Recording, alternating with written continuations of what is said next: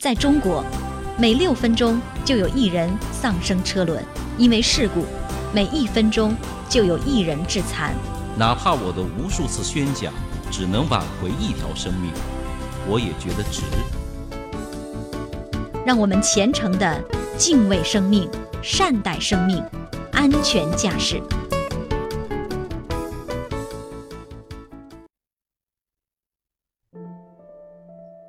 邵雍说交通。说说安全驾驶的事儿。昨天呢，微信上一位叫常青藤的车友问我，准备啊周末去江西参加自驾游，很多东西呢车上都装不下，特别多，想问能不能够在车顶上加装一个行李架放行李？问安装了的话算不算非法改装？交警查不查呢？他说。为这事儿，他还特意呢到网上查了下，有说算的，有说不算的。他非常纠结，到底要不要改装呢？可能很多车友呢都会有这样的纠结。其实车辆一出厂啊，在原则上是不允许改装的。这话一出呢，可能又有很多朋友质疑了，不对。那为什么人家的车都改装了呢？为什么我的车就不行了呢？这就取决于一点：对方的车辆在出厂的时候，他所改装的部位是厂家允许选配的。如果符合这种选配的情况，就可以改装。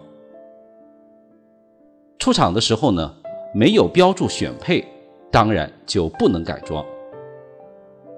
一般来讲，在 4S 店销售的时候呢，有一个公告配置表，就是那个目录上就能够找到。我就问这位车友，当时买车的时候有没有留意过啊？车友说：“哦，那我知道的，一定有，因为我车顶上是有行李条的，我确定。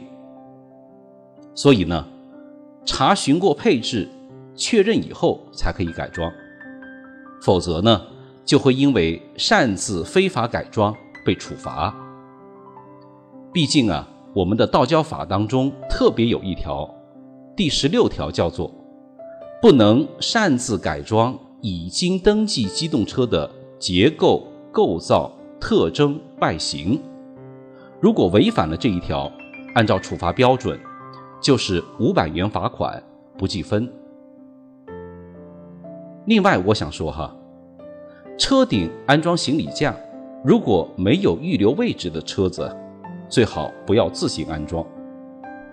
一是因为车顶撞孔的过程涉及到车身的防漏防锈，往往会因为处理不好而影响车辆的正常使用；二是会增加车辆的油耗，每增加一份自重，油耗呢？就会相应的增加。第三呢，自行加装的行李架，假如没有单独投保，一旦撞了造成损失，保险公司是不会赔偿的。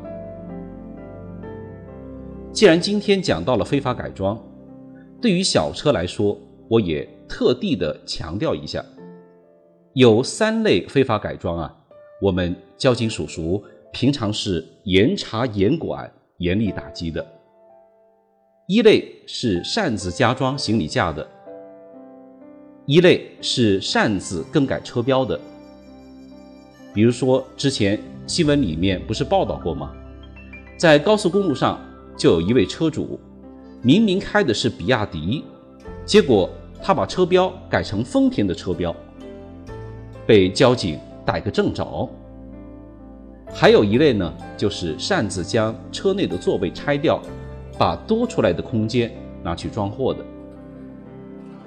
我也希望各位车友自驾游的时候呢，注意遵守交规，咱们高高兴兴的玩，平平安安的回。我是邵雍，欢迎加我的微信号二六九七九零三四五，我们下次见。